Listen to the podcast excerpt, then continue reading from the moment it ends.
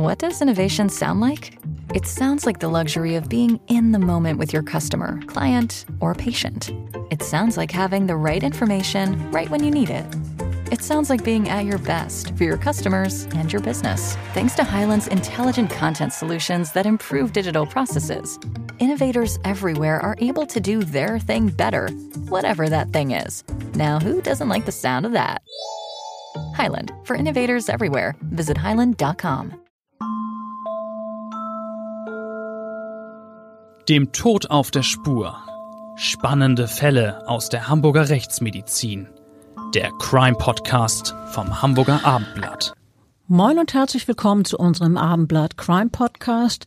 Es geht heute bei uns natürlich wieder um einen spannenden Fall. Ähm, müssen wir uns nach mehr als 75 Podcast-Folgen eigentlich noch bei unseren Zuhörern vorstellen, Klaus?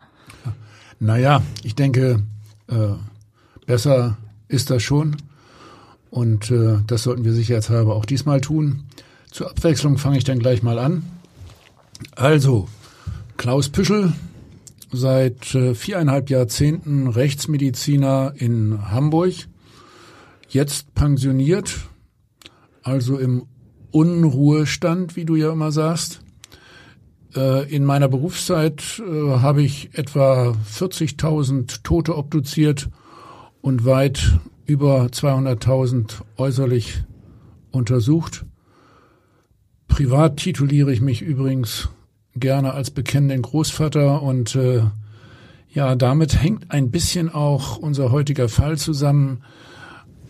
Ich habe in der Rechtsmedizin mich speziell auch immer um die Obduktionsfälle von toten Kindern äh, gekümmert und äh, die haben mich teilweise tatsächlich dann äh, viel intensiver in Anspruch genommen als Mord und Totschlag. Ja, das war eine ausführliche Vorstellung. Vielen Dank dafür. Jetzt uns unsere Zuhörer bilde. Ich mache es nun deutlich kürzer. Ich bin Bettina Mittelacher, Gerichtsreporterin beim Hamburger Abendblatt, Buchautorin und, das sollte ich vielleicht noch ergänzen, seit etlichen Jahren ein Fan von dir. Naja, dann kann ich auch kurz und trocken sein. Das beruht auf Gegenseitigkeit. Na, das passt doch. Jetzt sollten wir uns aber unserem Fall zuwenden. Ich sage lieber gleich zu Beginn, dass es für mich ein sehr bedrückender Fall ist, weil es um Kinder geht, denen Leid angetan wurde. Du hast es schon angedeutet. In diesem Fall wurde das Leid angetan von den eigenen Eltern. Die Mutter und der Vater taten das zwar nicht bewusst und um ihre Kinder zu quälen. Nein, das wohl nicht. Die Eltern waren schlicht überfordert, kombiniert allerdings auch mit einer nicht geringen Gleichgültigkeit und haben deshalb ihre Kinder erheblich vernachlässigt. Das muss man schon sagen. Das war so massiv, dass am Ende ein kleines Mädchen sterben musste. Du hast recht, auch ich finde das einen sehr, sehr bedrückenden Fall. Also es war der 1. Juli 2004, als die vier Jahre alte Laura zu ihrer Mutter lief und sinngemäß sagte, Michelle schläft ganz tief und hat die Augen auf. Ich glaube, sie ist tot. Wäre die Vierjährige an jedem Vormittag nicht mit dieser Schreckensbotschaft gekommen. Die Mutter Nicole G. hätte den Tod ihrer jüngeren, zweieinhalb Jahre alten Tochter Michelle vielleicht erst Stunden später bemerkt. Ja, eigentlich möchte man das gar nicht glauben. Die Mutter hat ihre sechs Kinder regelmäßig nachts in den Kinderzimmern eingesperrt und die Türen verriegelt. Stell dir das mal vor. Ungern, sie, ja, aber ich weiß, dass es so war. Sie hielt es offenbar äh, auch ähm, so, wenn eines ihrer Kinder erkennbar krank war. Unglaublich. Sie guckte viele, sehr viele Stunden lang überhaupt nicht nach den Kleinen. Ich kann so eine Haltung einfach nicht begreifen. Man muss sich doch kümmern. Ja, natürlich müsste man das. Aber das haben Nicole G 28 Jahre alt und ihr Partner Andreas J. 34 schon lange nicht mehr getan. Das Paar hat innerhalb von gut fünf Jahren sechs Kinder bekommen, also etwa alle zehn Monate ein weiteres Kind. Die Familie aus Hamburg-Lohbrügge lebte zu acht in einer Dreizimmerwohnung. Und äh, als es zur Katastrophe kam, war der älteste Sohn knapp sechs Jahre alt, die jüngste Tochter sechs Monate. Ja, im Kinderkriegen waren die irgendwie Weltmeister. Ein junges Paar mit sechs noch sehr kleinen Kindern. Das ist sicher ungeheuer fordernd. Trotzdem, meine Einstellung ist da ganz klar. Man muss sich um die Kinder kümmern. Deren Wohlergehen muss an erster Stelle stehen, auch wenn man selber müde und erschöpft ist. Das sehe ich genauso wie du, Klaus. So hielten es diese Eltern aber wohl schon länger nicht. Die Kinder wurden vernachlässigt. Mutter und Vater beschäftigten sich so gut wie gar nicht mit ihnen und das wohl auch, wenn eins der Kinder erkennbar krank war. So war es dann zumindest im Fall der kleinen Michelle. Das Mädchen, zweieinhalb Jahre alt, hatte eindeutig einen Infekt und litt an Fieber. Und trotzdem steckte die Mutter ihre kranke Tochter ins Bett. Ja, Bett ist ja klar, aber sie schaute eben überhaupt nicht mehr nach ihr. Das letzte Mal, dass die 28-Jährige ihre Tochter gesehen hat, muss an einem Tag zur Mittagszeit gewesen sein. Danach ließ sie das kranke Kind in dessen Zimmer allein, wohl mindestens 24 Stunden lang. Hat sie es vergessen? Hat sie sich äh, gar keine Sorgen gemacht? Offenbar eher nicht, sonst hätte sie doch bestimmt mal nach ihrer Tochter gesehen. Noch besser mit ihr natürlich einen Arzt aufgesucht. Ja klar, aber genau das tat die Mutter nicht. Am Ende war es tatsächlich so. Diejenige, die durchschaut hat, wie schlimm es um Michelle stand, war nicht die Mutter, sondern eine vierjährige Schwester der zweieinhalbjährigen. Laura schlug Alarm, als Michelle mit offenen Augen dalag und nicht mehr atmete. Erst da machte sich die Mutter die Mühe, selber mal nachzusehen. Und dann, als sie endlich nachgeschaut hat, hat sie festgestellt und feststellen müssen, dass eines ihrer Kinder wirklich tot war. Die Tochter war in aller Stille gestorben, alleingelassen. Die äh, jetzt herbeigerufenen Rettungskräfte fanden ein erkennbar stark vernachlässigtes Mädchen vor. Mit dem Tod des kleinen Kindes begannen umfangreiche polizeiliche und staatsanwaltschaftliche Ermittlungen. Furchtbare Zustände in der Familie wurden bekannt. Die anderen Kinder wurden umgehend in staatliche Obhut genommen und kamen ins Heim. Und die Eltern mussten sich schließlich vor Gericht verantworten. Richtig so. Sag mal, Klaus, ähm, wir haben ja vorhin gesagt, dass Michelle ursprünglich an einem Infekt gelitten hat. So ein Infekt ist doch eigentlich kein Todesurteil, oder? Nein, normalerweise bestimmt nicht. Üblicherweise lässt sich so ein äh, bakterieller Infekt, darum handelte es sich, und in diesem Fall war es eine Mandelentzündung, relativ unaufwendig mit äh, wirksamen Antibiotika behandeln. Michelle hätte gerettet werden können, auf jeden Fall, wenn die Eltern mal geguckt hätten und sie einem Arzt vorgestellt hätten. So einfach hätte es also sein können, das Leben des Mädchens zu retten. Vorausgesetzt natürlich, die Eltern erkennen dann die Gefahr, gehen wirklich zum Arzt und lassen das Kind medikamentös behandeln. Ähm, bei Michelle kam aber noch entschwerend hinzu, dass sie vorher schon unter Vernachlässigung gelitten hatte, oder? Äh, ja, das war offensichtlich. Das Mädchen war definitiv unterversorgt. Sie war für ihr Alter deutlich zu klein und offensichtlich mangelernährt, wie übrigens auch ihre fünf Geschwister. Zur Situation der Geschwister kommen wir später noch. Ähm, zurück zu Michelle. Wenn also so ein kleiner Körper vorher schon geschwächt ist, kann sich so eine Entzündung ungehemmt ausbreiten. Ist das so? Ja, sie konnte sich wirklich ungebremst ausbreiten und äh, schließlich Michels Tod besiegeln. Banal übrigens, muss man nochmal sagen. Das war eine eitrige Mandelentzündung am Anfang. Mehr eigentlich nicht. Haben viele. Welche Befunde habt ihr denn bei der rechtsmedizinischen Untersuchung des toten Kindes erhoben? Ja, schon bei der äußeren Leichenschau zeigte sich ähm, eine erhebliche Unterernährung. Das Kind ähm, äh, war mit zweieinhalb Jahren nur 85 Zentimeter groß und äh, zehn Kilo schwer. Wie groß und wie schwer sollte ein zweieinhalb Jahre altes Mädchen denn sein? Lass es mich einfach allgemein sagen, erheblich größer und schwerer. Außerdem gab es eindeutige Hinweise auf körperliche Vernachlässigung. Zum Beispiel war das ganze Kind sehr schmutzig. Und zwar nicht schmutzig in dem Sinne, als hätte sie gerade ausgiebig in der Sandkiste oder Matsch gespielt, oder? Nein, das war es ganz und gar nicht. Das wäre ja vollkommen in Ordnung. Ein Kind darf auch mal schmutzig werden, wenn es beispielsweise auf dem Spielplatz oder im Wald tobt. Das gehört doch dazu. Aber hier handelte es sich um eine wirklich chronische, festsitzende Verschmutzung, die auch mit Entzündungen einherging. Ja, also normal wäre es, du hast es eben angedeutet, die Umwelt mit allen Sinnen zu erleben. Du hast Spielplatz und Wald erlebt, da stolpert man schon mal, fällt hin, hat schmutzige Hände und Knie, das wäre normal. Aber bei Michelle war das anders, so habe ich dich jetzt verstanden. Ja, du sagst es. Äh, das war bei Michelle völlig anders. Äh, sie war schmutzig in dem Sinne, als sei sie schon ewig nicht mehr gebadet oder gewaschen worden. Außerdem ähm, haben wir auch eine ähm, deutliche Austrocknung sowie eine allgemeine Blutarmut festgestellt. Das Kind wurde also völlig falsch ernährt. Darüber hinaus hatte Michelle kaum Unterhautfettgewebe und stark eingefallene Wangen. Also ich glaube, aus diesen Details wird auch für einen medizinischen Laien klar, dass das Kind deutlich zu wenig zu essen bekommen hat. Kinder in dem Alter haben doch üblicherweise runde Wangen und nicht eingefallene. So ist das. Die haben Pausbacken.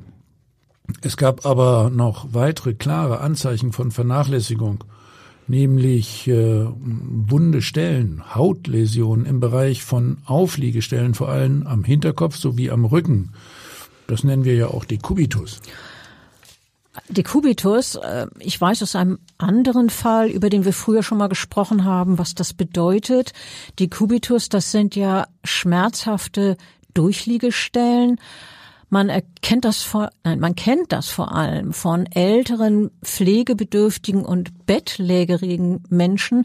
Menschen, die zu alt und zu krank sind, um sich noch viel zu bewegen. Aber Dekubitus bei kleinen Kindern? Wie kann das sein? Ähm, mit anderen Worten, dieses Kind hat sehr viel einfach nur gelegen. Dabei sollten Mädchen und Jungen in dem Alter sich doch ganz viel bewegen, laufen, hüpfen, toben, spielen. Natürlich, so sollte das sein. Kinder haben einen natürlichen Bewegungsdrang. Ich könnte dir viele Geschichten erzählen als Großvater. Ja, ich als Mutter kenne das auch. Und eigentlich sprach bei Michelle auch überhaupt nichts dagegen, dass äh, sie äh, ja diesen Bewegungsdrang nicht hätte ausleben können. Sie hatte keine Lähmung oder ähnliches, was sie ans Bett gefesselt hätte. Nein, sie hat nur deshalb so viel gelegen, weil sie sich offenbar äh, ja weil sich niemand mit ihr beschäftigt hatte und äh, weil niemand sie äh, zum, zum Spielen mit rausgenommen und, und animiert hat. Das klingt wirklich unheimlich traurig was für eine trostlose Kindheit. Aber nochmal zurück zu dieser Mandelentzündung, an der Michelle ja ursprünglich erkrankt war. Wie hat sich dieser Infekt entwickelt, dass er dann am Ende zum Tod des Kindes geführt hat? Nun, bei der Obduktion äh, fanden wir zunächst einmal diese eitrige Mandelentzündung, dann allerdings auch ausgehend von der Mandelentzündung Zeichen eines akuten Atemwegsinfektes. Und äh, als Auslöser dieses Infektes haben wir dann äh, durch mikrobiologische Untersuchungen Streptokokken identifizieren können. Und äh, daraus haben sich dann aber noch äh, viel schwerwiegendere Befunde entwickelt. Äh, das Kind äh, bekam eine Sepsis, also eine allgemeine Blutvergiftung durch diese Krankheitskeime und starb an einem Multiorganversagen, insbesondere mit einem sehr schweren Hirnödem. Eins sollte ich aber noch erwähnen. Es gab keinerlei Hinweis auf eine aktive Kindesmisshandlung. Das Kind ist also nicht geschlagen worden. Äh, wenigstens das nicht, obwohl dieser ganze Fall ist so, so traurig. Aber um das jetzt nochmal klarzustellen, es gab keine frische oder ältere Frakturen. Das konntet ihr Gott sei Dank nicht feststellen. Nein, ganz genau. Wir haben äh, sehr umfangreiche Röntgenuntersuchungen durchgeführt. Bei uns geht ja jedes äh, tote Kind durchs CT. Also Frakturen bestanden sicher nicht. Aber eben diverse Zeichen von Vernachlässigung, wie du ja eben erklärt hast. Ähm, wir haben schon kurz erwähnt, dass die Eltern von Michelle sich später vor Gericht verantworten mussten. Der Prozess begann im Herbst 2005, also mehr als ein Jahr nach dem Tod des kleinen Mädchens. So war das. Damals wurden die Mutter Nicole G. und ihr Lebensgefährte Andreas J. vor dem Landgericht angeklagt. Und zwar wegen fahrlässiger Tötung des Kindes Michelle und Verletzung der Fürsorgepflicht bei den anderen Kindern. Fahrlässige Tötung und Verletzung der Fürsorgepflicht, Juristendeutsch. Ähm, hinter diesen Begriffen verbergen sich die erschütternden Schicksale der Kinder. Die Anklage warf der 28-jährigen und dem 34 Jahre alten Vater vor, die kranke und geschwächte Michelle nicht zum Arzt gebracht zu haben, so dass das Mädchen dann ja am 1. Juli 2004 starb. Aber es ging in dem Prozess nicht nur um das Leid von Michelle, auch die anderen Kindern sollen vernachlässigt worden sein. In der Anklage ist konkret dazu, die Eltern hätten in ihrer von Schimmel befallenen Wohnung die Kinder bis zu 24 Stunden am Stück allein gelassen und Dabei seien die Jungen und die Mädchen in kotverschmierten und zugemüllten Kinderzimmern eingesperrt gewesen. Die Türklinken waren abgebaut. Puh, ein Leben eingesperrt im eigenen Dreck. Das klingt wirklich besonders schlimm. Bettina, du warst ja damals, ja, wie so häufig, äh, als äh, Prozessbeobachterin dabei. Wie hast du denn die Angeklagten in Erinnerung? Also ich weiß noch, dass das Paar, also die Mutter und der Vater Hand in Hand äh, den Gerichtssaal betrat. Beide trugen weiße Oberteile. Und äh, Nicole G. hatte so einen weiten Strickpulli an, das weiß ich noch. Dieser Pulli glich aber eher einem Umhang. Und ich erinnere mich, wie mir sofort der Gedanke in den Kopf schoss, die Frau sei vermutlich wieder schwanger. Und äh, tatsächlich war sie auch wieder schwanger, oder? Ja, allerdings hat die 28-Jährige das zunächst geleugnet. Ähm, auf die direkte eindeutige Frage der beisitzenden Richterin sagte die angeklagte Hausfrau zunächst, nein, sie sei nicht erneut schwanger. Weitere Kinder seien auch nicht geplant. Sie und ihr Lebensgefährte hätten aber Zitat, so viele Kinder haben wollen, wie wir jetzt haben, nur vielleicht nicht so schnell hintereinander. Die Mutter sagte außerdem noch, sie liebe ihre Kinder über alles. Erst an einem der nächsten Verhandlungstage hat sie bzw. ihr Partner dann doch eingeräumt, dass sie wieder ein Kind erwarten. Na, ich denke, das war ja dann wohl auch nicht mehr zu übersehen, wenn der Bauchumfang der Frau immer weiter zunimmt. Na. Aber nochmal zurück zu der Aussage der Mutter, sie habe ihre Kinder über alles geliebt. Wenn man das so hört, das passt dann doch überhaupt nicht zusammen mit diesen unsäglichen Zuständen in den Zimmern äh, der Kinder. Äh, die Kinder waren sechs Monate bis knapp sechs Jahre alt, diese Jungs und Mädchen. Und äh, in ihren beiden Räumen war überall Kot verschmiert an den Wänden, am Boden, weil die Kinder nachts nicht auf die Toilette konnten wegen dieser abmontierten Türklinken.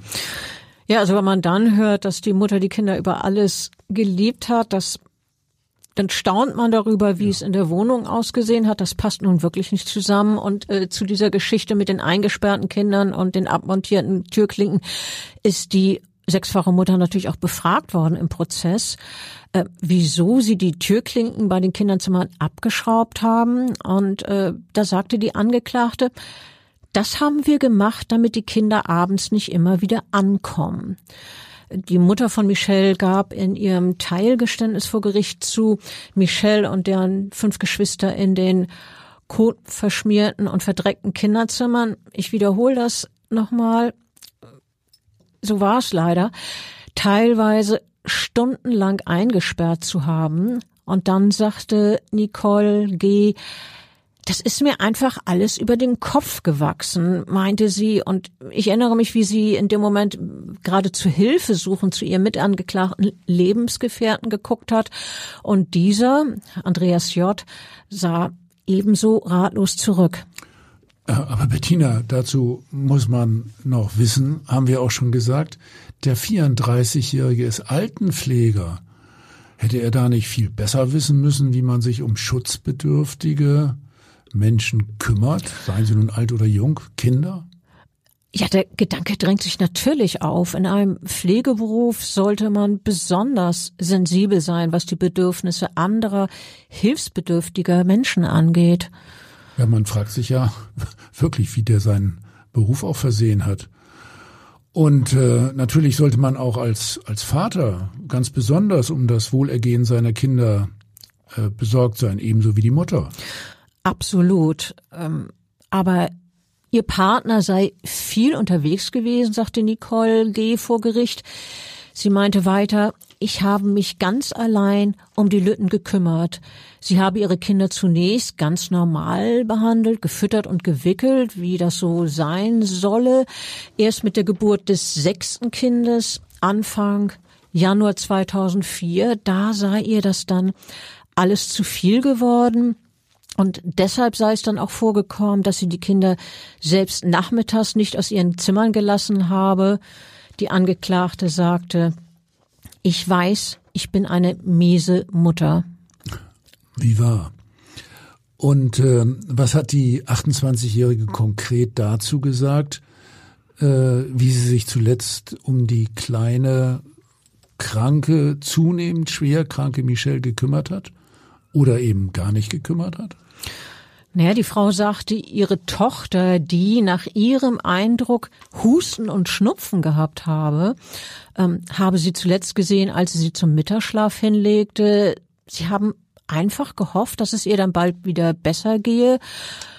Vor Gericht war es so, dass die Mutter über den Zustand des Kindes in den letzten 24 Stunden seines Lebens oder sogar noch einiges länger keinerlei Angaben machen konnte.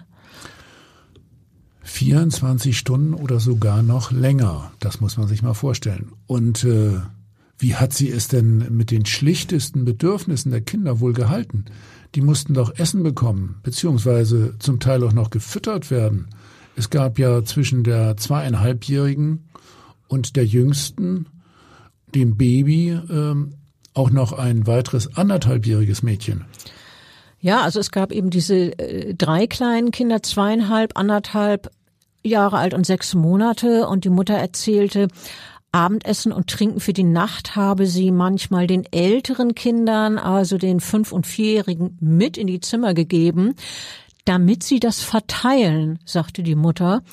Ähm, doch offenbar gab es noch nicht einmal genug zu trinken, äh, denn die Mutter erzählte im Prozess, ihre vierjährige Tochter, diese Laura, die wir ja eingangs erwähnt hatten, die habe erzählt, dass Michelle, Zitat, auch mal an der Gardine gelutscht hat, weil sie Durst hatte. Ach, das darf doch wohl nicht wahr sein. Ja, ich konnte das damals auch wirklich nicht fassen, als ich das im Prozess gehört habe genau das äh, war es so. Ich, ich, war, ich war fassungslos. Die Mutter hört von ihrer Tochter, dass eine andere Tochter vor lauter Durst an der Gardine lutscht und tut nichts. Ich begreife das nicht. Nun äh, bitte aber auch noch mal zurück zum Mann. Wir haben bisher überwiegend über die Mutter gesprochen. Was war denn nun mit dem Andreas J? Der war ja immerhin der Vater der sechs Kinder. Äh, der Angeklagte war ja wohl oft nicht zu Hause und hat sich äh, von daher wenig um die Kinder gekümmert. Ich weiß, er war berufstätig, okay, äh, auch ein anstrengender Beruf als Altenpfleger, aber er hatte ja doch auch irgendwann Feierabend und äh, er hatte Wochenenden. Aber auch in dieser Zeit war er ganz offensichtlich nicht wirklich für die Kinder da, oder? Das hat er doch auch im Prozess als Fehler eingestanden, oder? Ja, das hat er. Der Mann räumte im Prozess ein, äh, indem er das sagte, Zitat, wir haben vieles verkehrt gemacht. Ähm, wenn die Kinder geweint oder geschrien hätten, sei er nur sehr selten zu ihnen gegangen, sagte der Vater. Ich schäme mich dafür. Andreas J. gab ebenfalls zu, für die kranke Michelle in den Tagen vor ihrem Tod keine ärztliche Hilfe geholt zu haben. Er sei davon ausgegangen, dass seine Tochter nur einen leichten Schnupfen hatte. Na, die war schwerst krank, muss ich nochmal feststellen. Äh, aber jetzt auch nochmal Folgendes. Die Familie war doch damals unter Betreuung des Jugendamtes. Wie passt das denn zusammen, dass die Kinder trotz der Unterstützung der Behörden so vernachlässigt waren? Ja, die Rolle des Jugendamtes, das war damals auch so ein Kapitel für sich. Ähm, erst einmal will ich erzählen, was die Angeklagte selber dazu im Prozess gesagt hat. Zwar habe sie Unterstützung vom Jugendamt bekommen, aber die Frau hat nur Vorschriften gemacht, sagte sie. Das hat mich genervt. Na, ich finde, sie hätte nicht genervt sein sollen, sondern so viel Hilfe wie möglich annehmen sollen. Du sagst es, aber stattdessen hat sie den Damen vom Jugendamt mehr, hat sie die Damen vom Jugendamt mehr oder weniger abgewimmelt. Ähm, wenn die Sozialarbeiterinnen, die für die Betreuung der Familie zuständig waren, in die Wohnung zu Besuch kamen, dann behauptete die sechsfache Mutter, ihre Kinder schliefen und es gehe ihnen gut. Also kein Wort davon, dass die kleinen Jungen und Mädchen in ihren Zimmern eingesperrt waren und im Dreck hausten? Nee, im Gegenteil. Die Mutter saß dann im leidlich aufgeräumten und ja, einigermaßen sauberen Wohnzimmern und servierte den Damen vom Jugendamt Tee oder Kaffee und man plauderte nett. In der ganzen Zeit kam keine Behördenmitarbeiterin mal auf die Idee, einen Blick in die Kinderzimmer zu werfen. Die Sozialarbeiterin, die für die Betreuung der Familie zuständig waren, die hatte die 28-jährige Mutter wirklich gründlich über den Zustand der Kinder und der Familie getäuscht. Also das will mir nicht in den Kopf. Äh, dabei hätten die Sozialarbeiterinnen äh, sich doch eigentlich höchst persönlich, direkt, unmittelbar ein klares Bild vom Zustand der Kinder verschaffen sollen und nicht ungeprüft das glauben, was die Mutter ihnen äh, vorplaudert äh, beim, beim Tee im aufgeräumten Zimmer. Das ist doch, ja, ja, schlechte Arbeit ist gar kein Wort dafür. Ja, so empfinden wir das, äh, wir beide, und so sollte es natürlich auch sein, aber in der Praxis läuft beziehungsweise lief das wohl auch mal anders. Dazu sagte damals noch eine Juristin des Bezirksamtes äh, vor Gericht aus. Und die meinte, Sozialarbeiter sehen in erster Linie ihre Beziehungsarbeit und glauben, wenn die stimmt, regelt sich alles von selbst. Ja, und äh, in diesem Fall habe das Verhältnis zwischen Glaube und Kontrolle nicht gestimmt. Also das äh, hört sich sehr nach Behördendeutsch an.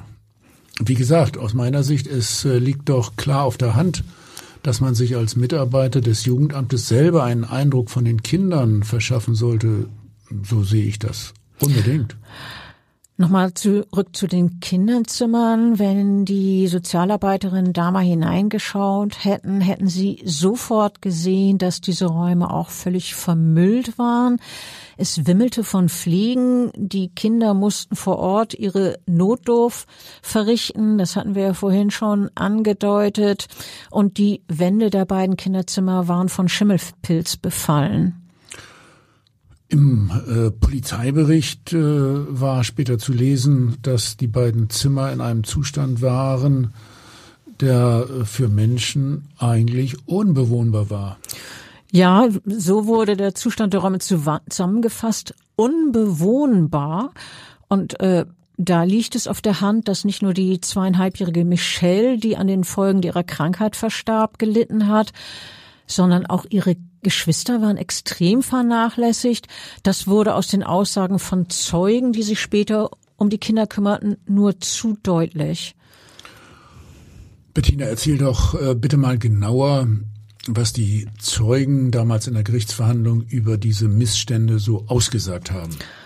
Naja, also es war so, dass die Kleidung der Kinder, nachdem die Kleinen im Kinderheim untergebracht waren, weggeworfen werden mussten. Da, also da hätte man auch nicht mehr mit der Waschmaschine gegen ankommen können. Außerdem kannten die Jungen und die Mädchen keine Zahnbürsten. Sie wussten kaum, wie man auf Toilette geht. Der fast sechsjährige Junge konnte weder sprechen noch Treppen steigen. Und ich erinnere mich, dass auch gesagt wurde, dass die Kinder praktisch nicht wussten, wie ein Baum aussieht. Sie waren wohl kaum jemals in ihrem Leben aus der Wohnung herausgekommen. Also fast für immer in den eigenen vier äh, Wänden, also wie eingesperrt, kaum jemals an der frischen Luft. Wow. So war es offenbar, aber ich bin noch nicht mit der Aufzählung der furchtbar trostlosen Zuständen zu Ende. Ähm, wir haben ja vorhin erzählt, dass es auch eine anderthalbjährige gab, die reagierte laut dieser Zeugen auf keinerlei Ansprache, konnte nicht einmal krabbeln. Sie lag nur dumpf und regungslos da. Es hatte sich wohl ewig niemand mit ihr wirklich beschäftigt oder mit ihr gespielt und alle Geschwister litten unter Jaktation. Was das bedeutet, erklärst besser du.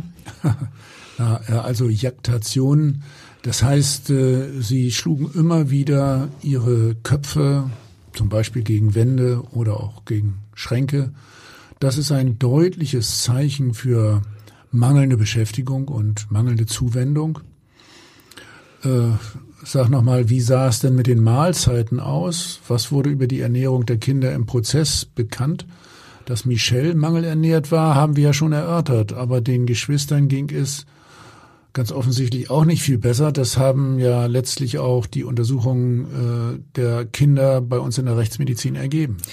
Ja, ihr habt da natürlich den professionellen Blick, aber auch für Nichtmediziner war die Vernachlässigung offenbar gut zu erkennen. Wir haben ja gesagt, dass die äh, im kind Kinderheim untergebracht wurden. Also auch den anderen Kindern ging es schlecht. Mit einer Ausnahme, die Mutter hat sich offenbar um das jeweils neue Baby deutlich besser gekümmert um, als um die älteren Geschwister, also in diesem Fall um die sechs Monate alte kleine Tochter. Das klingt ein bisschen so, wie man ein Hundebaby entzückend findet und gern mit ihm spielt, aber später, wenn der Hund größer ist, dann äh, hat man keine Lust mehr, mit ihm spazieren zu gehen. Also ich finde, der Vergleich hinkt natürlich ein bisschen, den du da eben gewandt hast, ja, ja. Okay. wie bekanntlich jeder Vergleich, aber tatsächlich ist es so ähnlich gewesen. Je älter die Kinder wurden, desto deutlicher die Zeichen der Vernachlässigung haben die Zeugen berichtet. Regelmäßige Mahlzeiten kannten die Kinder nicht. Wenn sie etwas zu essen bekamen, stopften sie es wahllos in sich hinein aus Angst, danach längere Zeit nichts mehr zu bekommen. Denn so hatten sie es ja offenbar und offensichtlich in ihrem Elternhaus erlebt. Dort gab es von der Mutter nur gelegentlich und zu unregelmäßigen Zeiten Essen. Dann wurde diese Mahlzeiten, dieses Essen durch ein Türspalt in die Kinderzimmer geschoben und äh, ich erinnere mich, dass der Vorsitzende Richter dazu im späteren, später Urteil sagte, Brot wurde in die Zimmer gereicht wie in einen Käfig.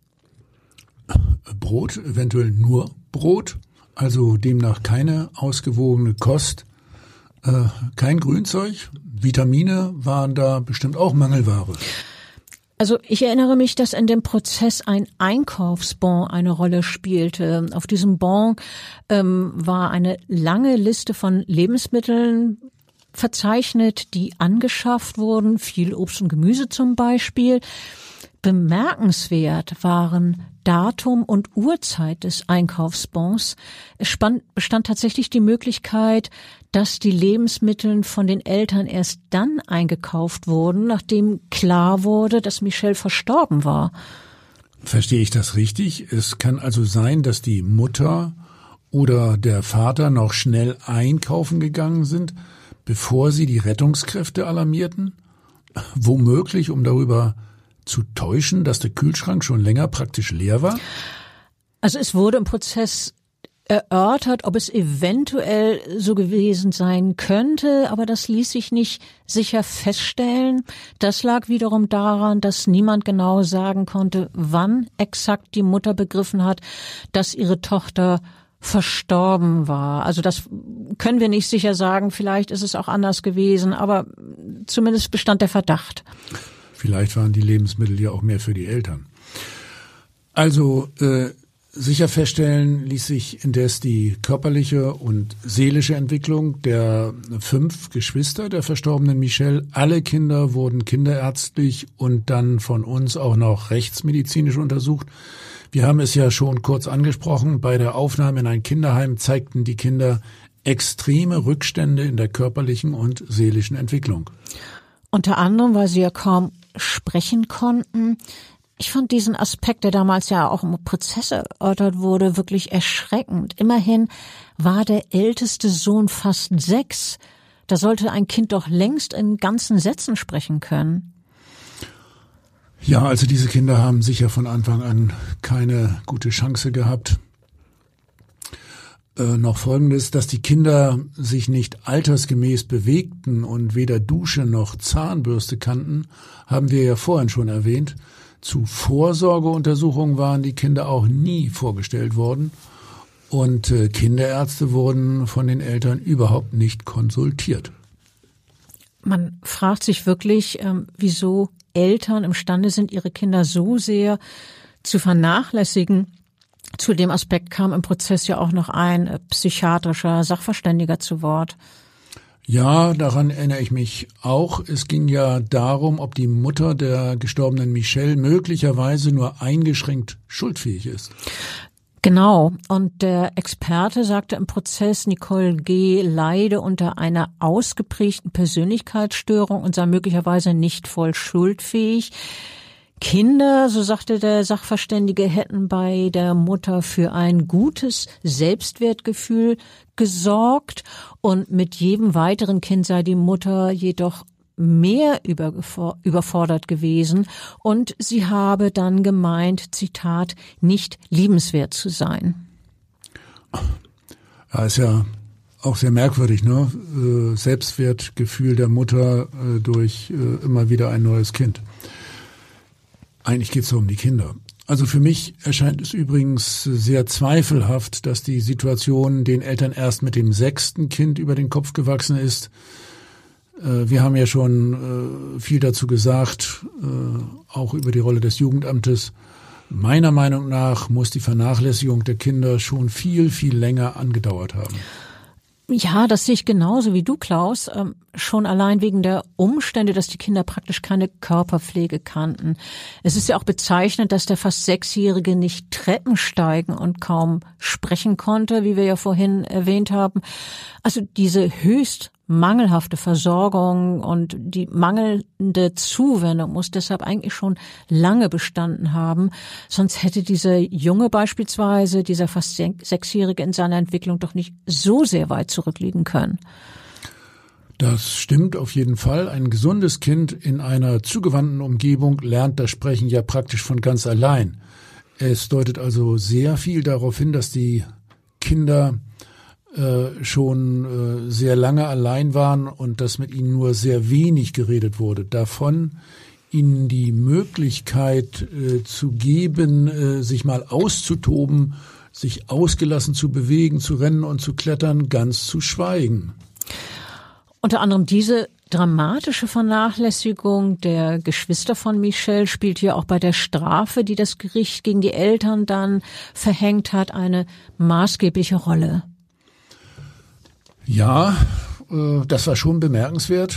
Das Gericht ist ja bei seinem Strafmaß ganz deutlich über das hinausgegangen, was die Staatsanwaltschaft für die Angeklagten gefordert hatte und auch über den Antrag der Verteidigung. Das ist ja klar oder logisch. Äh, die Verteidiger hatten bei der Mutter und ihrem Partner keine Schuld für den Tod Michels gesehen und nur wegen der Vernachlässigung der Kinder allgemein dann Bewährungsstrafen von einem Jahr für die Mutter und eineinhalb Jahren für den Vater gefordert. Und die Staatsanwaltschaft äh, hatte ja, ich finde, nur auf zwei Jahre Freiheitsstrafe mit Bewährung plädiert. Stimmt's? Ja, so war das. Und das Urteil lag deutlich darüber. Das Landgericht Hamburg verhängte gegen die Kindsmutter und ihren Lebensgefährten jeweils drei Jahre Haft wegen fahrlässiger Tötung und Verletzung der Fürsorgepflicht. Ja, statt zwei Jahre Mitbewährung, drei Jahre Gefängnis. Äh, da ist ja eine Bewährung dann nicht möglich bei einer dreijährigen Strafe. Das ist in der Tat schon ein sehr gravierender Unterschied. Allerdings, und äh, der Vorsitzende Richter fand damals in der Urteilsverkündung deutliche Worte. Er sagte an die Angeklagten gewandt, Sie haben ihre Pflichten in einem erschreckenden Ausmaß und Umfang verletzt. Die äh, Kinder hätten in der Dreizimmerwohnung in völlig vermüllten Zimmer hausen müssen, die, Zitat, in unbewohnbarem und menschenunwürdigen Zustand waren. Ja, starke Worte. Wie haben Zutreffende die, Worte, also ich finde angemessene Worte. Ja, wie haben die Eltern denn auf das Urteil reagiert? Also ich erinnere mich, dass Andreas J., der Vater, wie erstarrt wirkte.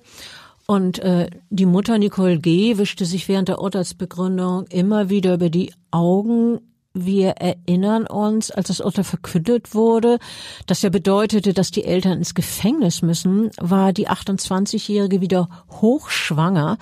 Äh, ihr siebtes Kind sollte etwa drei Wochen später zur Welt kommen.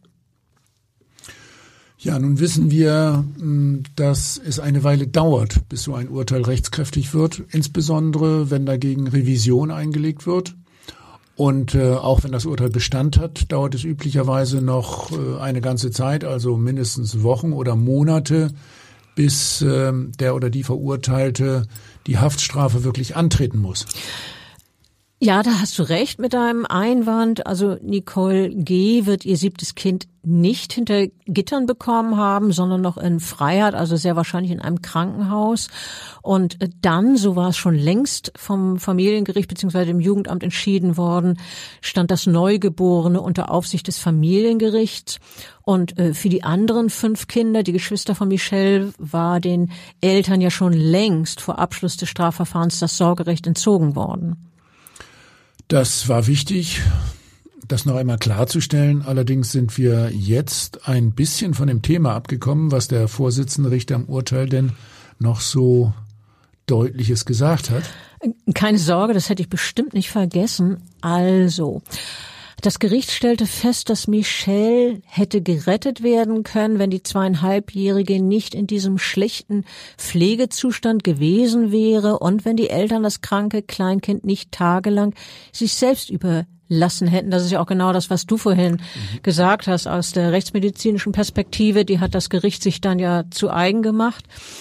Ähm, außerdem erinnerte der Richter daran, was ihr ja auch in der Rechtsmedizin herausgefunden hatte, dass Michelle in den Monaten vor ihrem Tod fast ausschließlich gelegen haben muss.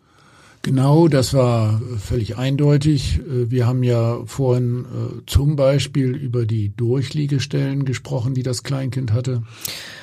Und äh, nach Überzeugung der Richter hatten die Eltern von Michels Tod mindestens 24 Stunden nicht nach ihrer kranken Tochter geschaut, vielleicht sogar zwei Tage lang nicht. Während der Vater bei der Arbeit war, kümmerte sich die Mutter nicht um die Kinder. Der Kammervorsitzende formulierte es so, sie hatte Michelle vergessen. Ein Kind vergessen. Ja, so kann man es wohl kurz und bündig zusammenfassen.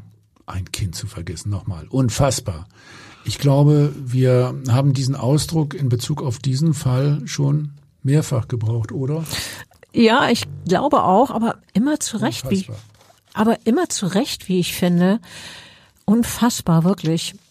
Ähm, es ging in der Urteilsbegründung aber noch weiter. Die Richter gestanden der Mutter wegen einer Persönlichkeitsstörung eine verminderte Schuldfähigkeit zu. Wir haben ja vorhin gesagt, dass der äh, psychiatrische Sachverständige in die Richtung das erörtert hatte. Äh, die Mutter sei mit der Erziehung überfordert gewesen, sagte der Vorsitzende Richter. Der Vater, ein Altenpfleger, habe die Mutter außerdem nicht unterstützt, sondern lediglich geholfen, Zitat, die katastrophalen Zustände zu verbergen. Ja, das waren die Rolle und die Schuld der Eltern, auch des Vaters auf jeden Fall.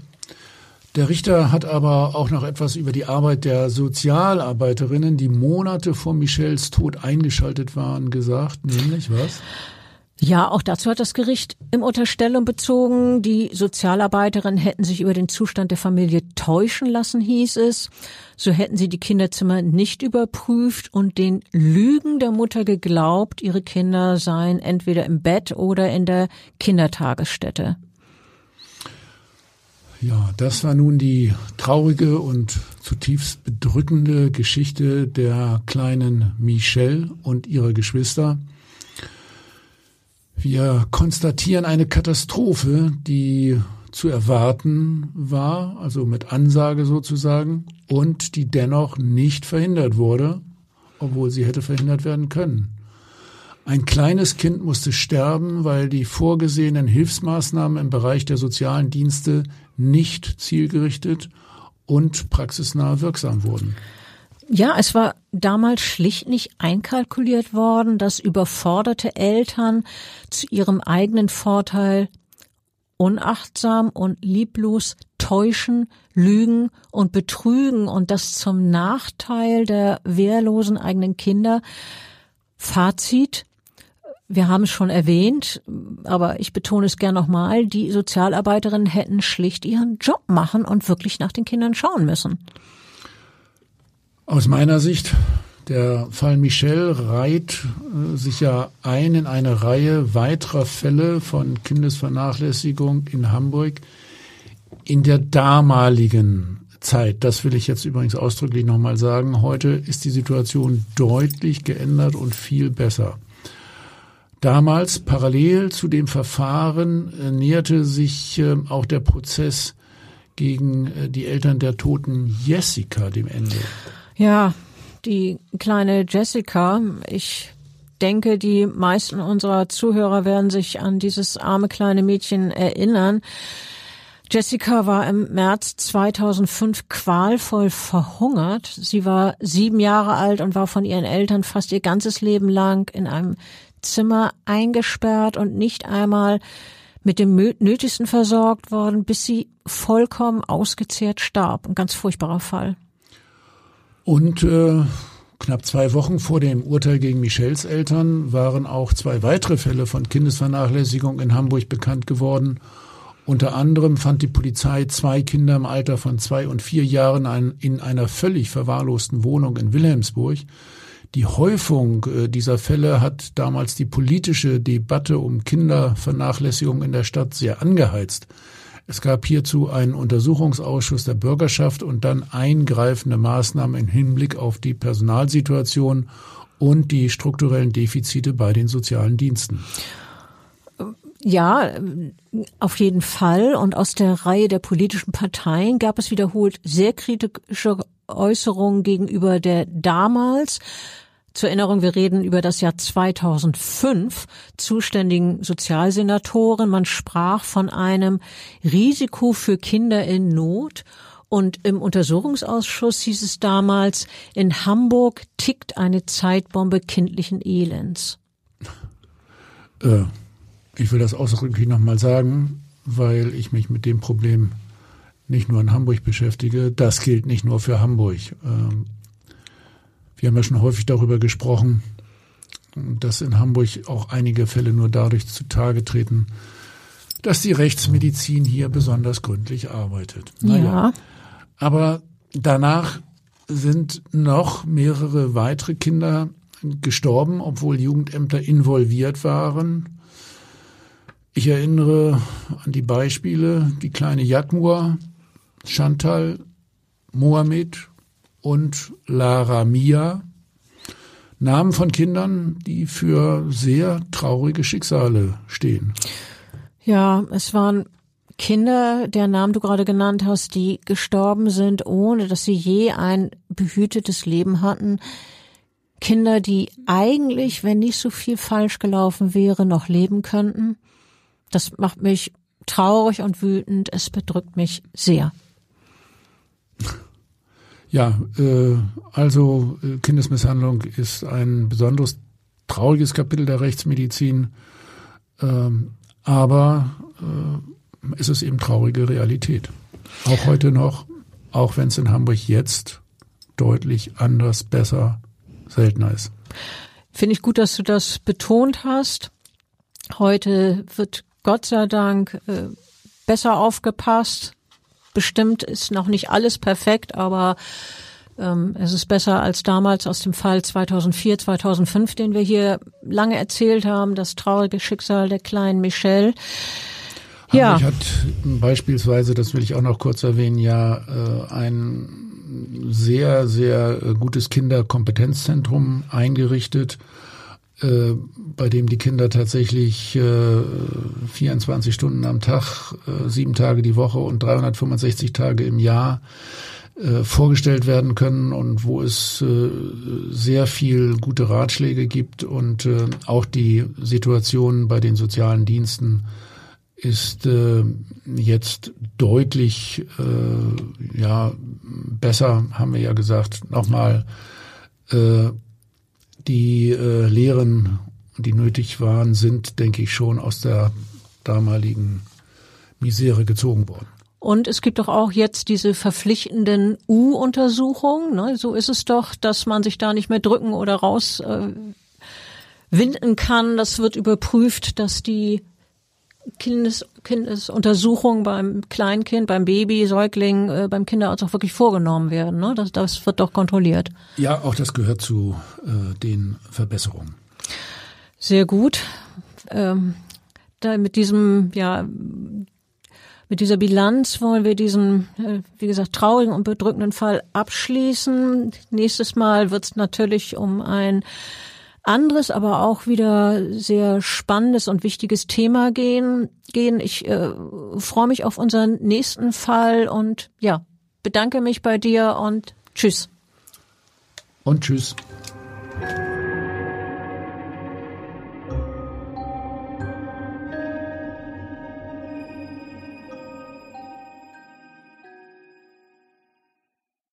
Weitere Podcasts vom Hamburger Abendblatt finden Sie auf abendblatt.de slash podcast.